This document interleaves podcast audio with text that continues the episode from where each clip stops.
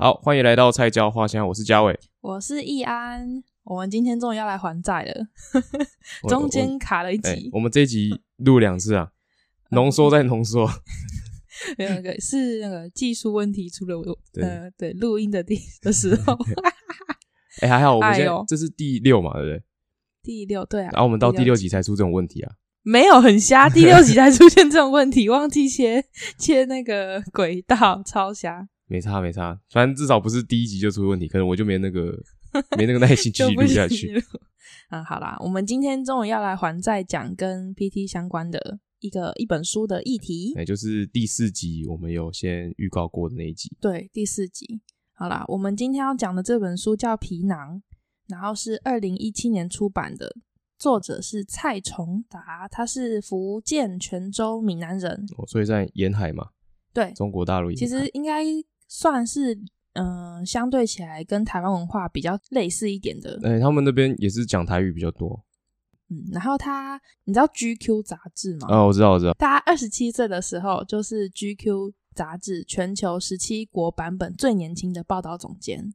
哦，他是总监呢、啊。嗯嗯，GQ 的总监这样。哦。然后他二十九岁的时候，他做了一个专题报道，叫做《审判》。他是那个时候，他因为这篇报道让中国开始。热议就是热热门的话题，开始讨论死刑的问题，然后也、哦、死刑哦、嗯，也因为这样成为新闻写作的标杆。然后他是在三十四岁的时候出本、嗯、出品出品出版，他这样书吗？是书吗？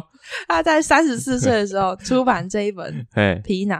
这本《皮囊》其实是在讲他从小到大的故事，啊，他自己的故事。嗯嗯，然后这一本《皮囊》就在。大陆热销了两百万本哦，这样算蛮多的哦。嗯，然后我就看了一下相关的报道，嗯、然后觉得我这个人真的是很有趣。他说、哎、怎么说？他小时候其实是看台湾电视长大的。哦哦哦哦，因为是沿海地，为什么？他说他嗯 很好玩。他说台湾电视的讯号的那个发射技术，其实那时候比中国还要好。哦，所以我他们那边只收得到台湾的，所以那个时候其实。对岸的中央电视台的讯号在他们那边会被干扰，他们看不到，他们看到的反而是台湾的什么台 视啊、中视、华视，还有后来的公视。对，后来就是他们看得到的是这些东西。然后也因为这样子哦，所以大陆官方想了一个损招，他们就在他们那个村里面最高的建筑物上面插了一根干扰器，让他们看不到台湾的节目。避雷针哦。对，他说有一天晚上，他们就发现有很大一声“嘣”的声音，他们全部人就吓。吓到，可是因为他们可能那边晚上也没什么路灯或什么，也不知道发生什么事情。嗯、是第二天早上醒来发现，哎、欸。电视又看得到台湾的电视台，就是那一只发生什么事情？他们就说：“哦，原来有人晚上摸黑把用枪把那个干扰器打下来。”他们说，他们到现在都不晓得小镇里面那个神枪手是谁，但是他们都对他满怀敬意。哎、欸，为什么会有枪啊？这很好笑，真的是看到觉得哦，怎么那么可爱？弄来一把枪，然后。为了就看台湾的、那个，为了看电视，对对对。他说他他，而且他后来就是来台湾要宣传这本书，然后接受一些采访，他就说：“哦，其实啊，我来之前呢、啊，我一度还以为我自己是有投票权的，结果发现我没有，有够可爱。”哦，对，因为他在看台湾的，他其实应该说在那样的环境下，虽然他不是住在台湾，但是他其实、嗯、呃，不管是电视啊、音乐等等，他其实对台湾的文化，嗯、呃，其实是蛮了解的。因为都看台湾的电视嘛。对对对，然后他来台湾之前，其实他很期待，可是也很紧张。他说，就很像那个 暗恋很久的女生，第一次近距离接触，非常紧张，很怕，很怕怎么跟想象中不一样。这种网友的感觉，见网友有够可爱，对啊。然后呃，就是采访那呃采访他的那篇报道里面就，就就也下了一个很可爱的注解啦。他们就说，呃，蔡崇达讲说他一度以以为自己有投票权，后来发现没有这件事情。他们就说。哦，此刻已经是两岸相见可以自嘲的时代了，这样子哦、嗯，很有趣。欸、他是来台湾是什么时候？就是他那个时候，二零一七哦，出版，然后后后来要来台湾来推的时候，对对对，哦，其实蛮近的。二零一七那时候算还没有那么火，两岸没有那么火爆的时候吗？你说比起现在吗？呃哦，对了啊，当然啦、啊，当然。啊，然后呃，我们要讲的是他其中一篇。叫做残疾哎，哦，这一本的，他这本书叫《皮囊》，然后其中的一个章节叫做《残疾》。嗯，他这一篇是在讲他爸爸从中风，然后一直到后来，嗯的一个一些心路历程。然后不管是那个时候家里的改变，还是那时候刚好在他可能长大的过程中，或者是工作的转换，然后他的妈妈和姐姐在家里面扮演什么样的角色等等的。那我们今天其实它里面讲的非常的完整，但是我们就是抽可能比较他爸爸跟医疗相关的一些症状啊等等的东西，他描述的东西出来讲。哎，好。然后我们可以用一点比较 PT 的观点去切入。嗯，OK 吧？OK OK。呃，蔡崇达他的绰号叫做黑狗达，黑狗达，很台湾哦，很台湾。对对对，他爸爸其实是心脏瓣膜脱落，导致他脑栓塞了两次。啊，就哦，中风两次。对，然后书里面写的这个应该已经是第二次了。呃，嗯、哦，所以他就直接从第二次开始讲，就是从他爸爸出院回到家开始。嗯，OK。嗯他爸刚回到家的时候，就大家来看他嘛，嘿然后吃猪脚面线啊什么的。那他爸的态度都是很超然，觉得说：“哎呀，这不就回来了吗？小问题啦，哭什么哭？”就是比较是那种大哥的那种感觉，反而是安慰别人。大家。对、嗯、啊，当然他其实是半边瘫痪，然后口齿也有点口齿不清。哦，对对对。啊，可是他的态度很超然。就是对着安慰的人一副很无所谓的样子，这样没什么啦，因为就大家应该是哭哭啼啼的来看他这样嘿嘿，但是他就反而嗯表现出这样子的态度，嗯，可是是一直到人潮散去了以后，他才就是露出那种很窘迫的样子，嘿。比如说呃大家都走了，然后就说、嗯、哦我想上厕所，嘿可是他没有办法自己去嘛，所以呃。黑狗达的妈妈还有黑狗达两个人就要气喘吁吁的抬着他爸一百六十多斤，然后抬着他去上厕所。他在书里面形容说，他们两个如同扛着巨大的家具一样。嗯，然后这个时候黑狗达心里就想说，一个人每天要上多少次厕所，每次都要这么折腾。哎，如果是嗯刚出院，然后半边瘫痪。对吧？两、嗯、个人扛是蛮吃力的。对啊，所以他就开始在想说，哇，这样子以后的生活该是什么样子？嗯，而且他爸爸在这个阶段其实是应该说，他爸在这个阶段还觉得说自己仍然是那个家庭的梁柱，过去的那个自己。哦，这时候还是觉得自己还跟以前一样这样子。他可能觉得。哎呀，再过一个月就好了。哦哦，懂意思。嗯，他爸一直觉得其实过一个月就能恢复到原来的样子，现在只是一个过渡期，哎呀，不用担心这样子。就还是觉得那种很快就好了那种感觉。对，但是其实我觉得现在在台湾中风的人出院前应该很难这么的什么都不知道吧？正常来说不会这样。对，通常在医院就会让他知道，嗯，出院前就要教家属还有教病人本身，比如说基本的转位啊，对。像上厕所啦，就是对、嗯，比如说要怎么自理，或者是他连自理都没有办法，嗯、那照顾他的人应该要怎么办？或者是就是病人也会知道接下来面对的情况，不会说觉得一个月以后就会好，呃、好像你要让病人知道，就是他未来会面对到什么样的状态这样、嗯。对，其实这件事情好像不太会在台湾发生吧？哦，如果是我的经验，以前可能有，呃，对对对对，以前是会有，应该就是说。哎，那叫什么基本知识水准、人民知识水准什么之类的提高之后，大家可能对这种疾病比较有认知了之后。但我真的是就是听过以前的人，哎，可能他中风了以后，然后回家，因为也没有办法生，不是生产嘛，他也没有办法有任何的经济效益等等的，对对对对对，所以真的就是在家关在房间里面，就是等死哎、欸。那现在其实现在已经不太会了啦，就是出院前大部分都会让你知道说要做些什么事情，然后接下来要面对的情况，不管是要请看护，嗯，你要住到机构、住家里等等的。我觉得你刚刚讲的状况比较像是乡下可能会发生，嗯，因为像我来自乡下嘛，所以偶尔也是会听到这种事情。但是其实，在那时候，大家对中风就是没有那么知道它。到底是什么问题？没有那么理解的感觉。嗯，对，我我那时候也不太理解啊，就是长大之后念了 PT 之后才会知道，嗯，原来中风是这么一回事。哦，可能大家会觉得刚中风完就是长那样，就不可逆了，是不是？是这意思吗？欸、就是觉得说刚中风完，然后他不能走路，那他以后就都不能走路，就放着了。对，对，就是他们会觉得啊，我就只有这样子啊，我中风完就是这已经是一个结果了。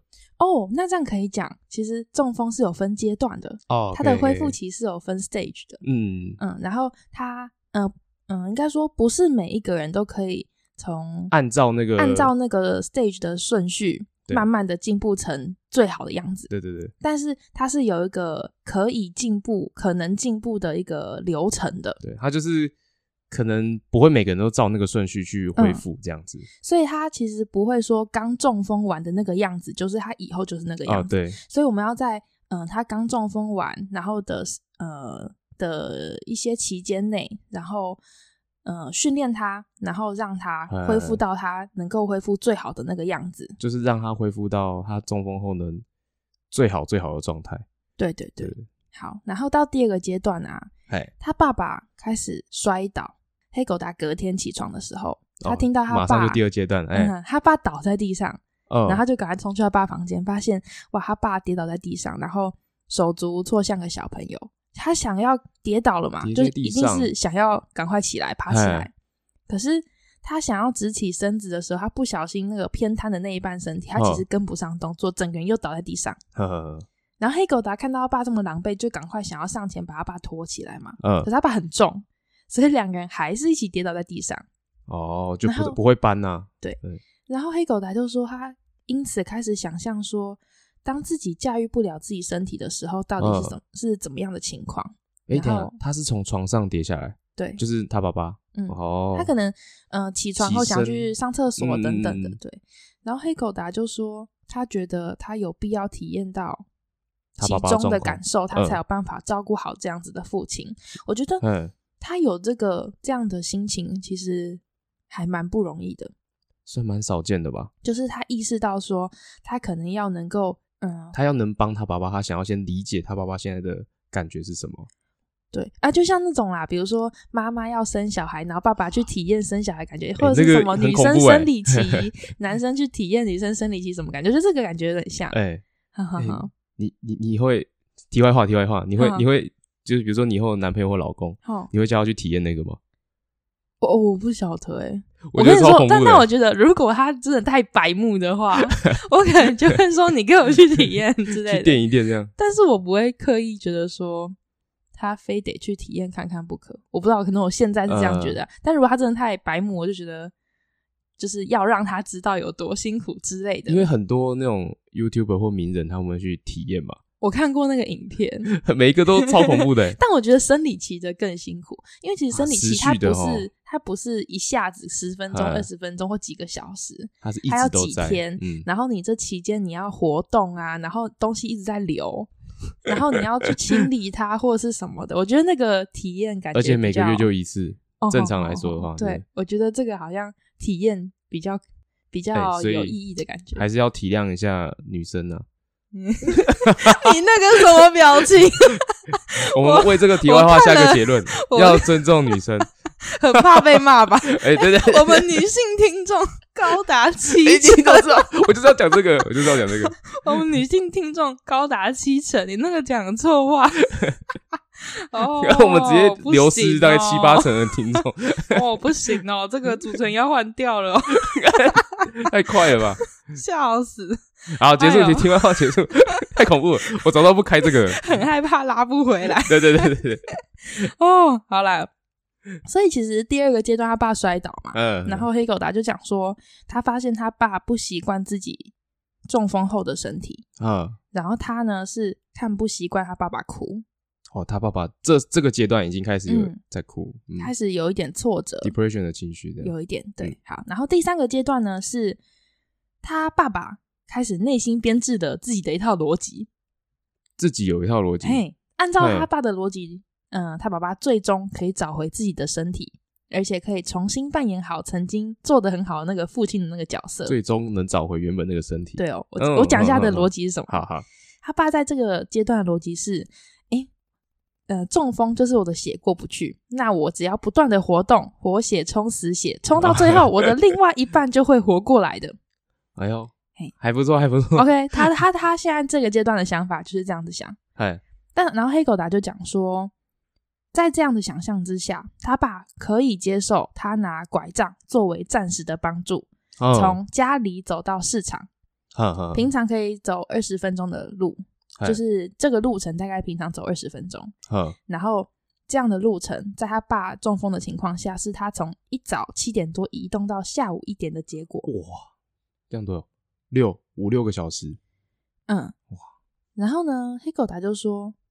嗯，在这个阶段，总有总得有人提供一套希有希望的逻辑，让全家能够运转下去，燃起那个希望。好，然后他也讲说，他至今感谢父亲的坚强，在那个阶段啊，那几乎是最快乐的时光。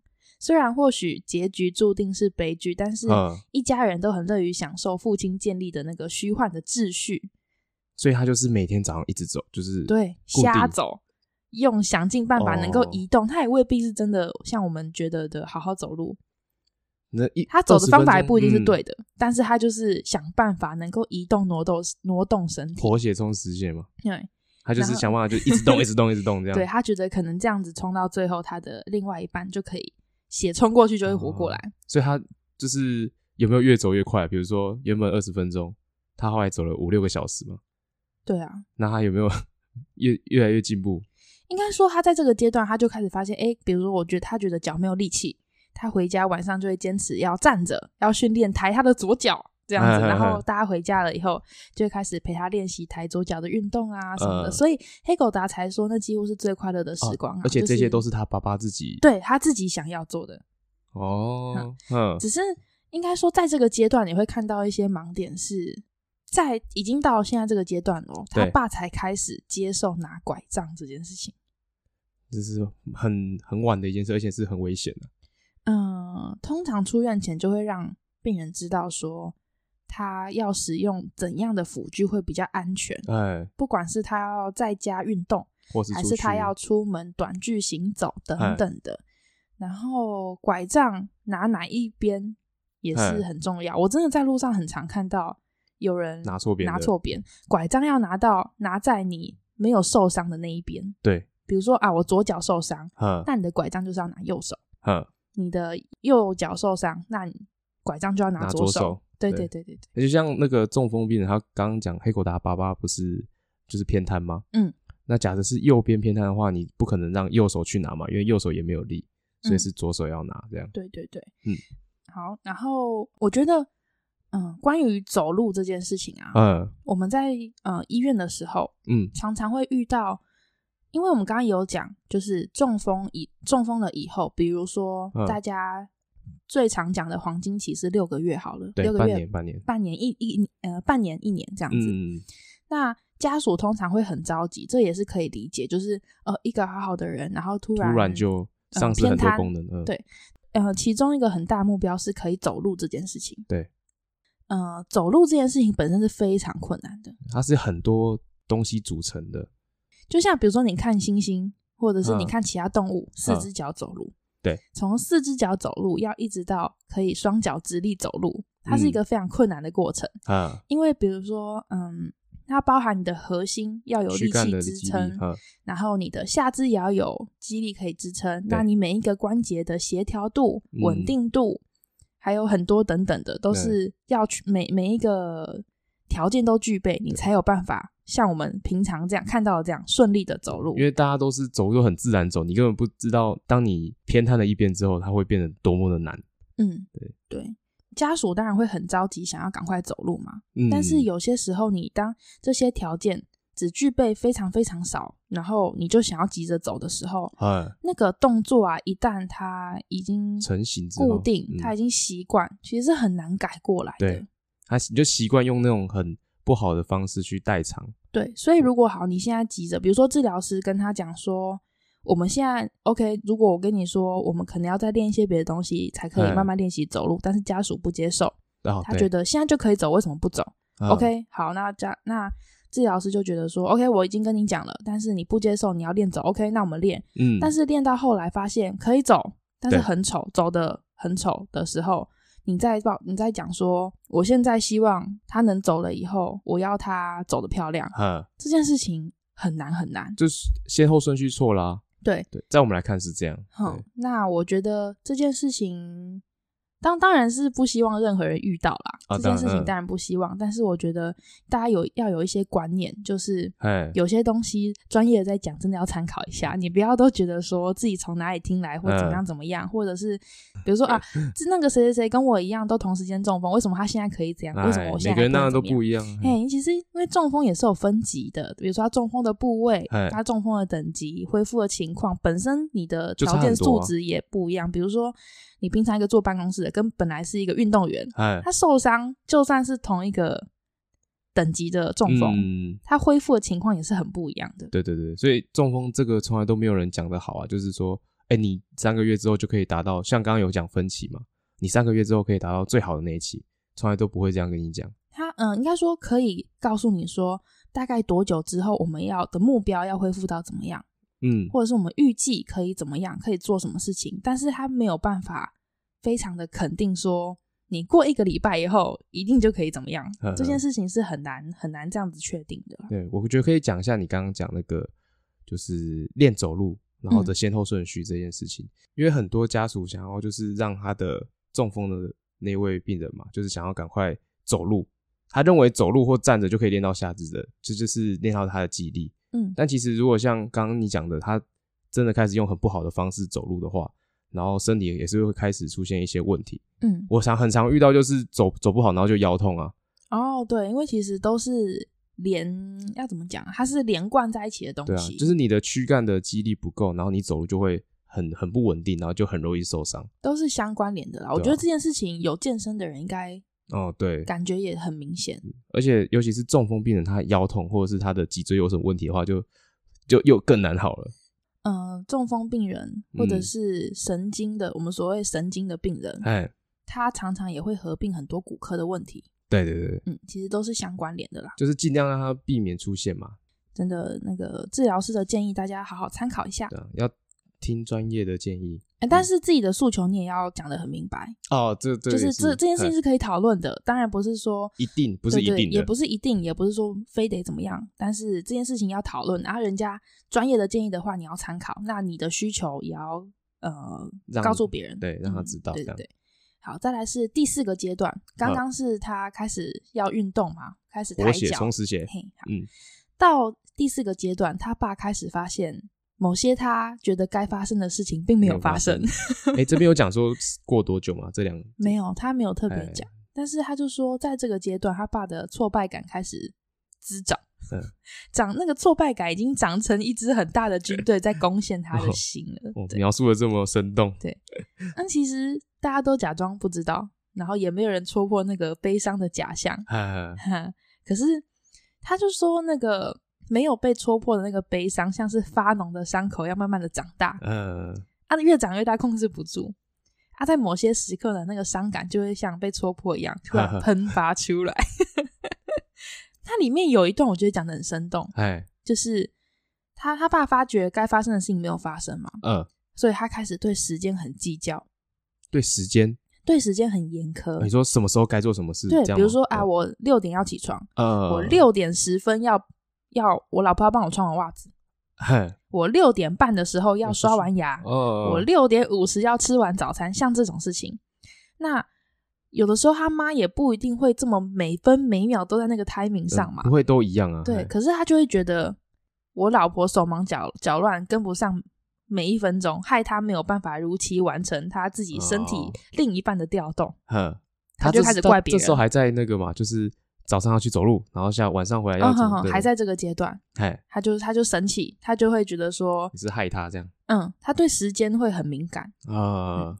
然后有一次台风天，嗯、他坚持他要出门锻炼走路，嗯、他一样要去走去市场再回来这样子，嗯、然后他就拿着他他右手拿着拐杖维持平衡，他左边偏瘫，他左手要去打开那个门，嗯、可是打不开，嗯、然后就很生气。然后在那边弄很久，反正就跌倒啊，干嘛就出，他真的走出去，出去，嗯、然后跌倒什么什么的，然后又被大家带回来这样子。嗯，然后我这边其实看到一个点是，嗯，他那个时候偏瘫的左手想要打开那个那个门，但是一直打不开这件事情。嗨，对，你说门锁的问题？嗯，对，就是那个把手，把手。嗯，通常如果你半边偏瘫，或者是你的手是没有办法正常抓握的，握嗯，就不会家里会尽量。不能用喇叭锁。对，就是用那种转开的，你需要抓住它，嗯、然后再转。这动作其实对中风病人是很难的一件事情，就是基本上是真的会打不开啦，嘿嘿嘿，或者是他在房间里面很很容易被反锁等等，其实是有危险性的。嗯、对，你可以是拉门，呃、用推的，呃，或者是那个按下去的那种，用压的那种，用压的，嗯、用压然后推开那种，压就比较简单啊，对，嗯，相对容易很多啦。嗯，好，然后再来下一个阶段是第五个阶段，这个阶段呢，他爸认为，嗯，我可以死了。哦，好。那这种绝望反而释放了他爸爸自己。嗯，他在嗯，在这个阶段，他甚至脱掉了父亲这个身份该具备的样子。嗯，他开始会耍赖，开始会发脾气，开始会像小朋友一样撒娇生气这样子。啊，他们姐弟对他爸爸的称呼不断调整，比如说开始。大粒呗啊，大粒呗。哎，比如说刚才叫他父亲，叫爸爸，开始叫他的绰号。那因为他们的子女叫做细粒，所以他们就叫爸爸大了。嗯，他爸也开始变得比较放得开，然后觉得说，就是他不再那么端起父亲的架子，他的形象崩塌了。嗯，然后他开始有点，但是这种绝望，他反而释放了他自己，他不再那么紧绷。他前一个那个阶段是很紧绷，那个时间不对，他就开始生气。很严苛，所以他这个阶段开始接受自己的病情啊。他开始觉得啊，我我觉得差不多啊啦，也在细细啊，大概是这种感觉，嗯、就有点自我放弃的感觉。但是这个自我放弃又能被调侃呢、啊？嗯，应该说这个自我放弃反而释放了他部分的压力。哈，嗯，对。后来慢慢发现，死亡一直没有来。他在这个阶段觉得我可以死了，嘿但是死亡偏偏一直都没有来。然后呢，为了期盼死亡的到来，他连讲话的时候都会特意讲的，好像在交代遗言这样子。你说平常的是平常的对话，对啊、比如说就是嗯、呃，要怎么讲？比如说讲一讲，然后就说，哎呀，那个什么东西放在哪里呀、啊？以后哦，我走了的话，那个东西记得帮我怎么样？就是大概这种感觉，随、呃、时都在交代遗言。不知道为什么我觉得很好玩的，我觉得 有点有趣。再 开始看笑话。好，然后在下一个阶段呢？慢慢的，他爸爸口中的死亡似乎已经不是死亡了，而是一个他还呃他还没盼来的老朋友。呃，他开始忘记自己决定要离开的事情，有的时候会说呃说溜嘴。哎，说溜嘴这件事情呢，他有他他他里面有讲到一段就，就哦也太可爱了。比如说，他前面不是会一直讲说，嗯、呃，他可以死了吗？对。然后有的时候呢，在这个阶段，他开始会跟黑狗仔讲说：“哎，啊，以后哦，如果你生孙子的话哦，你会不会让他？”你会不会把他带回来老家照顾啊？什么什么？啊，你那个老婆，你你有没有交女朋友啊？大家就一直问这些未来的事情。问他说：“啊，你不是要死？” 对他，他就开始问黑狗达一些未来的事情。啊，黑狗达就就对，就像你刚刚讲，黑狗达就会问他说：“啊，你不是说你要死了？”哎呦，没有啦，问一下而已。就这个阶段已经开始，蛮像小朋友被抓包那种，大概是这种感觉。谎没有说好了，对，忘记这自己那个人设。有点好笑，很可爱，对啊。然后，嗯、呃，在下一个阶段呢，因为后嗯后来他爸爸到到了冬天的时候，他爸爸开始症状更明显，更不舒服，嗯、然后他们就带爸爸去看医生。然后医生有告诉他们说，比如说，嗯。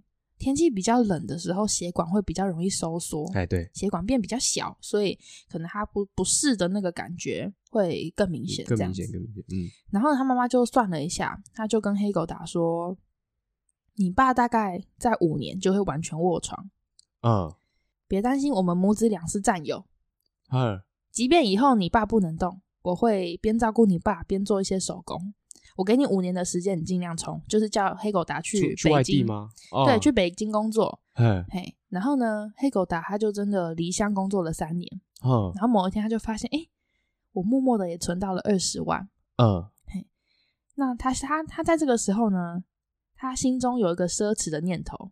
嗯，他的念头是，我存了这些钱，我想要把爸爸送到美国看看。哦，在三年，他要帮他爸爸找回他的那个左半边。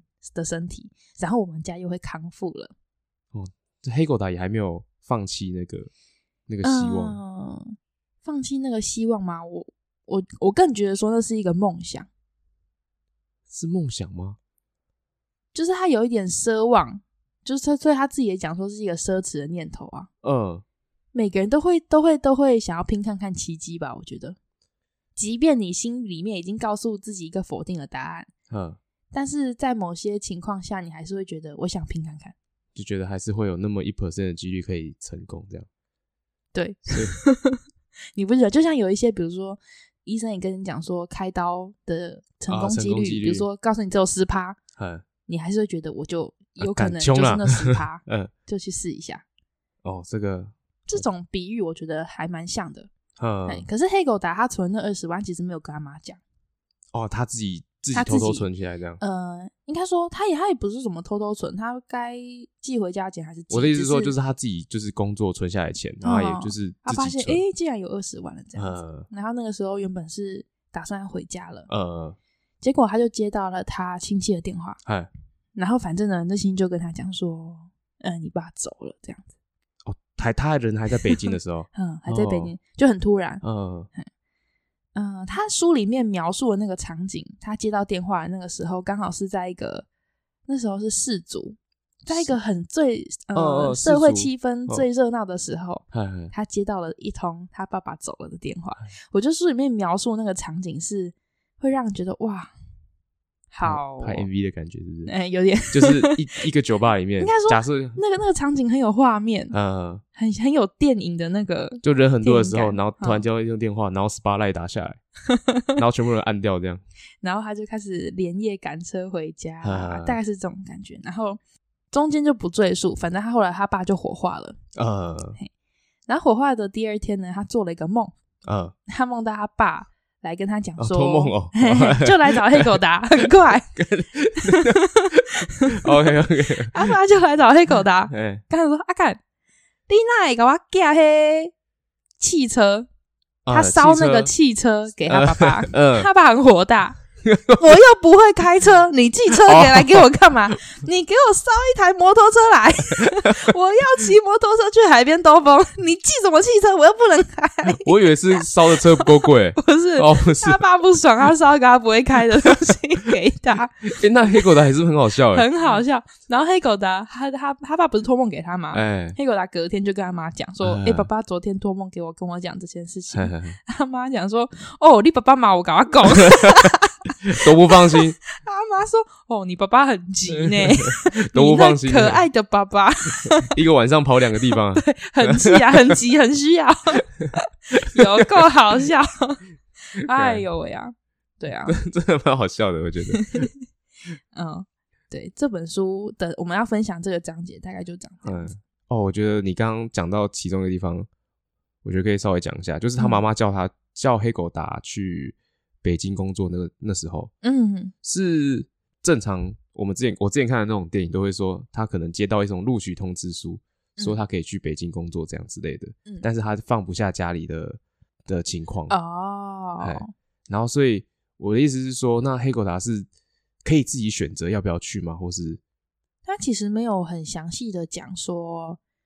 嗯，他能不能去，或者是是他有这个机会去？哦，对，他有这个机会，还是怎么样？他其实没有特别讲，而且是他妈妈叫他去的。对，但是其实你看蔡崇达他自己的经历，他二十七岁的时候，嗯，就已经事业算是小有成就了。嗯，对对对。啊，我不确定他那个时候二十七岁当 GQ 总编的时候，嗯，总监的时候，是不是刚好在这个阶段？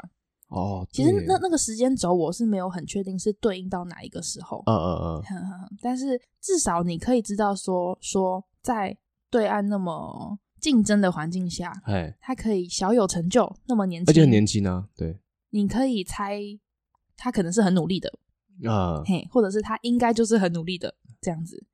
他家里那个情况，他要出去外面工作，我觉得还蛮该怎么说呢？他妈妈给他就是帮他下这个决定，我觉得还蛮不错的。你说给他很好的支持，对，嗯、就是就是你就是家里我来顾，放心吧，嗯、你就出去闯吧，这样子。嗯、对，我觉得如果叫黑狗达自己选，我觉得他可能下不了这个决定，但是是他妈妈跟他讲说，你就出去吧。嗯、对，我觉得那个还蛮还蛮感人的。哦，其实书里面也有讲很多，应该说他们家本来爸爸是主要的经济来源，哎，对对对，赚钱养家嘛。嗯。那他爸爸倒下了以后，变成他们的经济来源是一个很大的问题。嗯，那里面书里面有讲，就是嗯，他妈妈还有他姐姐，嗯，是怎么熬过这一段时间，然后做了哪些事情。嗯、其实，在书里面描述很多，然后其实你会很有很有感。嗯，我简单讲一个好了。哦、他里面他妈妈有叙述一段，他说，有的时候没钱带来的不仅是生活的困顿，嘿就是你没有钱，已经不是你现在能嗯、呃、能吃的饭比较少这件事情了。嗯，他说没钱带来的还有别人一些有意无意的疏远跟躲避。怎么？嗯，什么意思？意思就是你即便心肠再好。谁都会怕被拖累哦，哦，懂意思。你说那是亲戚朋友那样，嗯，也不一定亲戚朋友，邻居也是。比如说好，呃，比如说好，我现在很没有钱，我现在生活过不去，嗯、然后这是一个，这大家都可以预想这件事情，如果是一件长期的事情的话，就不是什么我这个礼拜没钱了，嗯，我可能未来十年、二十年可能都有这个问题，有这个问题的时候，好，你想帮我，嘿你今天多给我一盘菜。明天多给我一篮鸡蛋，哦、懂意思。嗯、那你可以帮我多久？嗯，就是你如果你给了一次，你可能之后就要一直持续给下去，或者是，嗯，大家心肠可能都好，都会想要帮忙，嗯，但是没有人敢保证说他有办法帮你多久，或者是会也会担心说哪天你如果来跟我借钱，我要怎么办？哦，等等的，或者是比如说他们在。街坊邻居间，嗯，别人可能就会想要施舍他，嗯，但是妈妈就会觉得我不要，就觉得他还可以，嘿，就不不还不需要别人联名这样之类的。但是他们是有，就是真的跟别人要过东西，就是之类的吗？他们他们就是不要跟别人要东西，但是他们、哦、呃那时候讲说，他妈妈跟姐姐是在加油站打工，哦哦，在在加油站工作，嗯，然后可能大家就会有种默契是。嗯、呃，大家要加油，就尽量去找他妈妈还有他姐姐哦，加油，这样用这种方式去帮助他们，这样嘿嘿嘿。但是其中一段大概就是，比如说，嗯、呃，跟一个混混有点争执，嗯，嘿，然后大概讲了一些对他爸爸很不敬的话，嘿嘿他妈妈整个生气，然后大概就是，比如说，呃，用桶子打了那个混混，他妈妈很害怕，赶快跑回家，然后哭，很怕被打，嗯，啊，可是他妈妈当下就是气不过。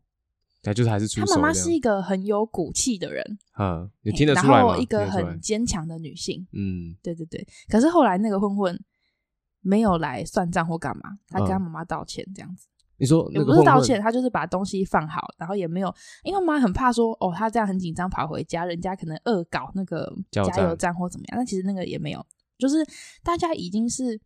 可以体谅吧。Uh. 她虽然对她老公恶言相向，uh. 或者是故意要讲一些讽刺他的话，uh. 但我觉得有时候她的原意也不是真的要说什么，要让你就是真的要、嗯、要把你弄死啊，或者什么的。对，啊，我觉得有的时候都是一个冲动的感觉。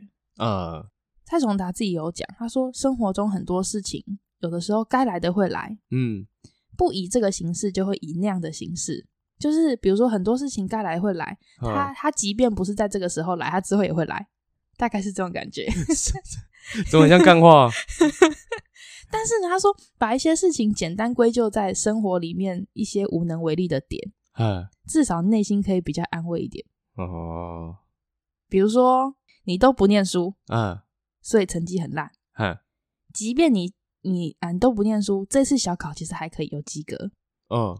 但是之后也是会比较扛，呃，就是 也是你后后面你可能要补的时候也是也是会来不及。嗯、你不以现在这个考试小考考不好的形式来，你之后还是会以别的形式，呃，归咎到你还到现在都还不念书这件事情。懂意思，这样懂意思。嗯，但但是你把事情简单归咎在啊，我最近很忙啊，嗯，这种啊，我们家出了什么事情啊？哎，我们家最近有有人怎么样怎么样？我爸妈最近都不在家，没有人帮我呃检查功课。呃、就是你把这件事情归咎在一些你无法控制的某个点的时候，好像不是他会让你对心里可以比较安慰一点，一点觉得说，哎呀，这不是我的问题呀、啊，其实是怎样怎样怎样，就是你会怪罪在别人身上。这个其实还在我们生活中还蛮常遇到的吧。嗯，对，如果要用这种 我们 很广泛的去比喻它的话，其实可以用在很多地方。有时候我要报告的时候，我都想说啊，哎，现在要开始 投影机坏掉，投影机坏掉，然后就是怎么电脑坏掉之类，还不用报，不用报。老师突然有事啊，不用报，不用报，那种那种感觉。哎，他其实那个时候他在讲这件事情的时候，是在讲说，嗯、呃，他爸爸一直以为自己会好起来这件事情。嗯。嘿嘿，他的意思是说这件事情要不要扛，是迟早的事情。所以后来他爸爸也发现，哎、哦，某些该发生的事情 没有发生，就是 他他们都知道，就是可能不会那么乐观，嗯，但是大家都不想要去讲这件事情。哎呀、啊，没有人要去戳破那个假象。哎，这个就呃，我们在带中风病人的时候，哦，其实不管是什么病人啊，应该都是一样，就是不要给他们太多，要给适当的期待。你这本书的例子是完全没有医生或治疗师的角色出现吗？没有。对，所以他们其实可能对就是这个疾病是一无所知，这样，所以才才会有这么 自己的一套逻辑，然后衍生出那个很哎，我那个一下就好了啦，这一个月就好了。但是我觉得抱持希望是对的。对，是是是没错，只是你要，要让你有动力，但是那个动力呢，要是呃。呃，符合实际情况的一些希望。对啊，对啊，就是所以要有适当的期，适当的希望这样子。没错，就是我觉得要对自己的情况有一定的了解啦。所以他到他爸爸到后面不是就有开始接受吗？嗯，我觉得那才是比较正确的，就是心就是心境这样。嗯，他其实这一本书皮囊，嗯，他写他就真的是把他小时候的一些事情写出来。嗯，他那个时候有讲说，他其实写这这本书的时候，他很痛苦。写这本书很痛苦。嗯，挖他应该说，有的时候你要挖一些自己原本很痛苦的事情，你才有办法疗伤。就是就这种感觉，就是面对他，面对他。然后里面有真的是很多很有趣，比如说他爸爸要开刀的时候，他在医院认识的小朋友，呃，或者是他在医院里面用他小朋友的眼光，然后面看这些人，把在发生的事情。然后，或者是他妈妈这一路上求神拜佛，把神明当朋友，啊、然后如何跟神明互动，嗯、还有他可能在学校，他那种乡下地方啊，然后遇到的他各式各样的很有趣、很可爱的朋友，然后遇到一些很很好玩的事情啊。他其实这本书里面讲很多。刚刚你讲那个他妈妈去求神拜佛，我觉得可以讲一个我之前在实习的时候遇到的故事。嗯、就是我那时候在跑骨科。嗯，然后，然后那时候我记得是有一个有一个患者，他就讲说什么啊，我们周五、周六要去哪？他在跟其他的病人聊天。好，然后我想说，嗯，他们两个为什么平有这么好吗？因为他们也不是一起来的那种。好，对，然后但是他说什么周五、周六还我忘记哪一天要一起出去这样子。后来我才知道，他们是要包一个游览车，一台游览车，嗯，然后载所有就几乎是我们那医院的病患，然后去一间庙的济公。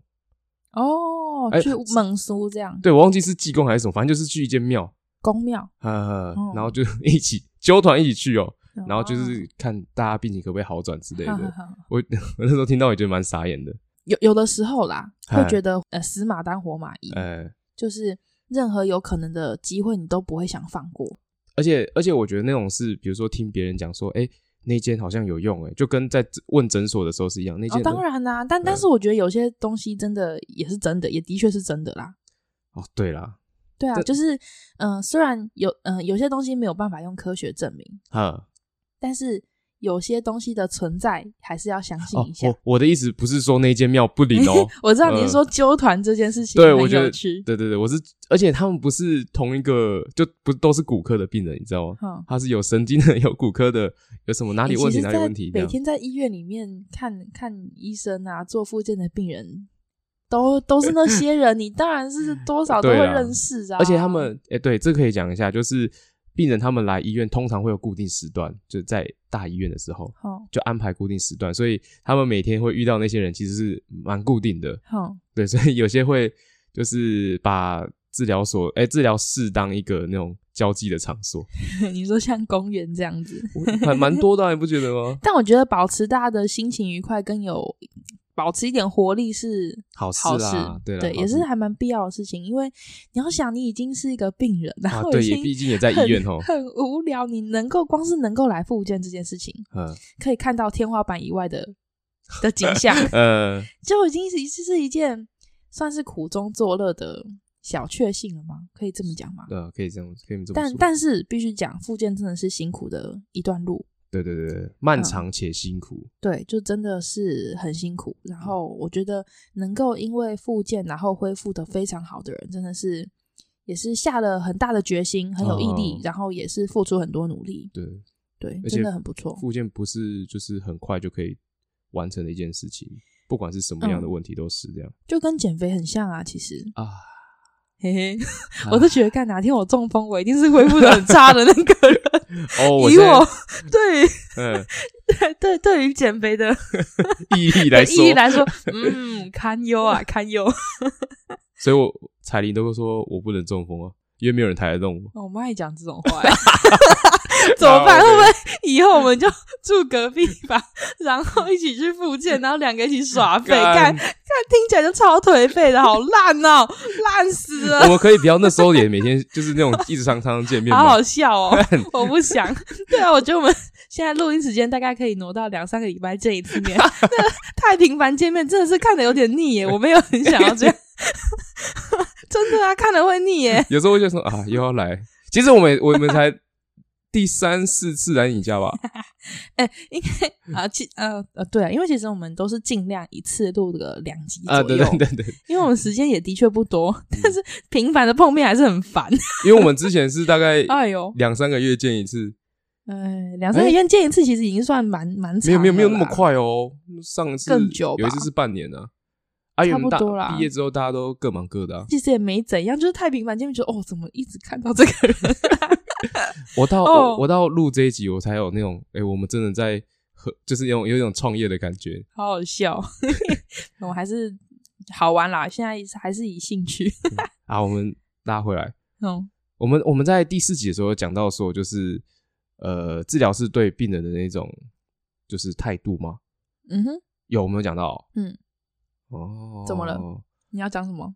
嗯，该怎么说呢？因为医院跟就是诊所，其实对我来说，我觉得都是一个负能量蛮多的地方。哦，当然也算是阴气比较重吧。人家不是说，对啊，那叫阴气吗？就是比起阳气呀，比如说你在 说你没有在公园有晒太阳，阳气比较充足啊。你在医院，医院本来就是比较阴的地方啊。对，所以我觉得那种治疗就是治疗师或是医师从医疗从业人员，我觉得那种心态要保持很乐观，其实蛮不容易的。你好意思讲？每天在上班很厌世，什么时候有？哎、欸，来检讨一下，来要站来啊！不是我的意思，你再讲一次，你刚刚说了什么？我不是说 他们一定都要保持乐观，我不是这个意思。我是说，现在开始保保守的讲了，我会怕哈。好谣言，我是说，他们能能持续的维持那个热情，然后用那种乐观的心态去面对病人，我觉得很难。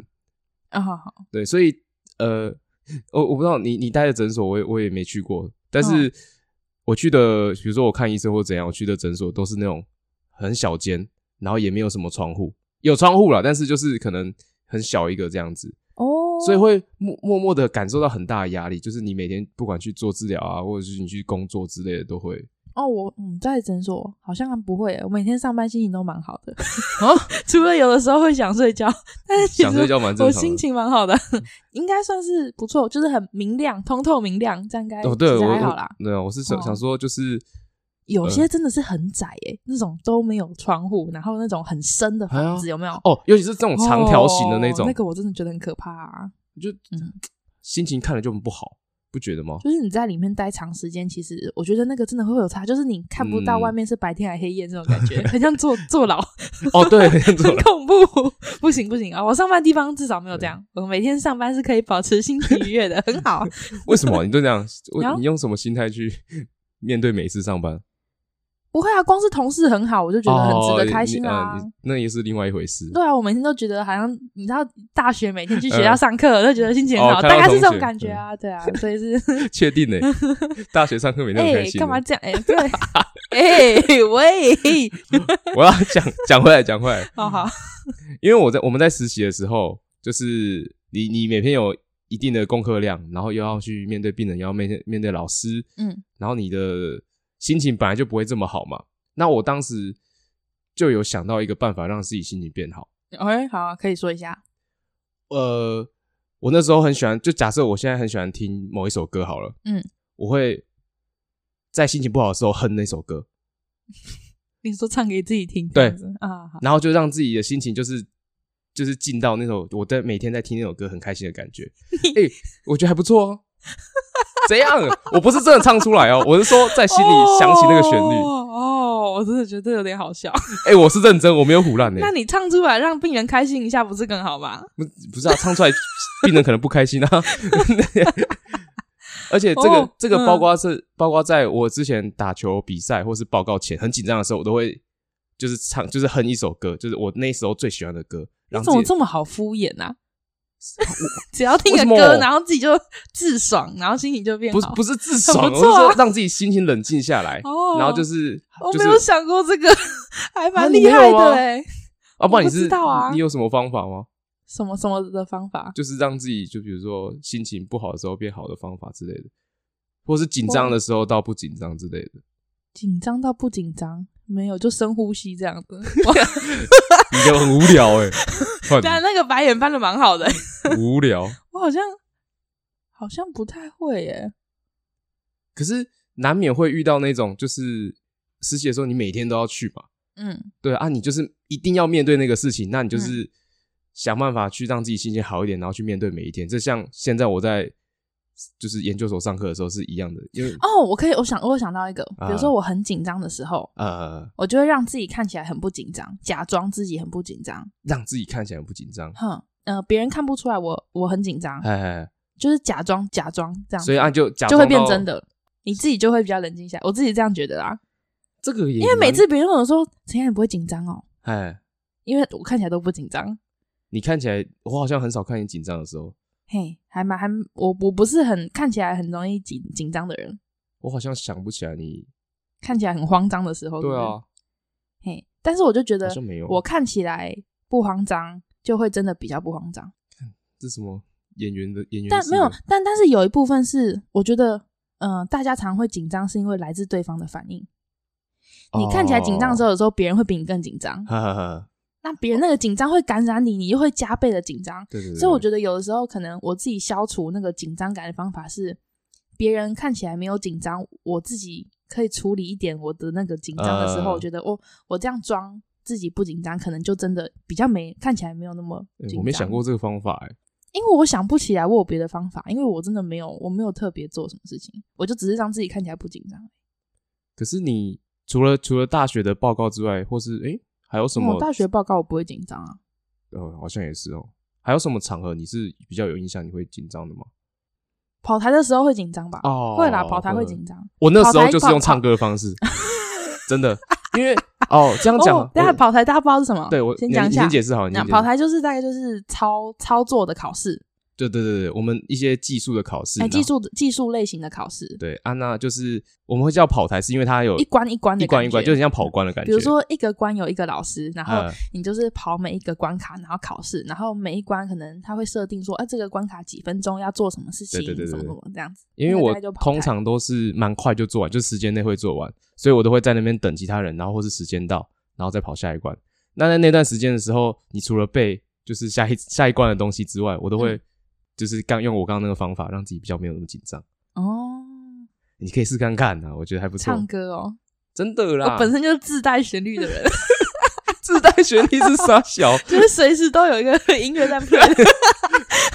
你这样扛喇叭那样对，在那边跳，在那边跳。我不知道。哎呦，今天这集整个超尖哎，不知道聊到哪里去哦。我只是突然想到可以聊一下，已经忘忘聊到忘记主题是什么，明明就是装疯骗人的。哎，有啦，这还算有些微的相关。毕竟我们学校大学学的时候是相关的科系，没有走太远，没有走太远。我在讲一个，你又要讲，好来你说。你那时候我就看我这集剪完可以剪多久。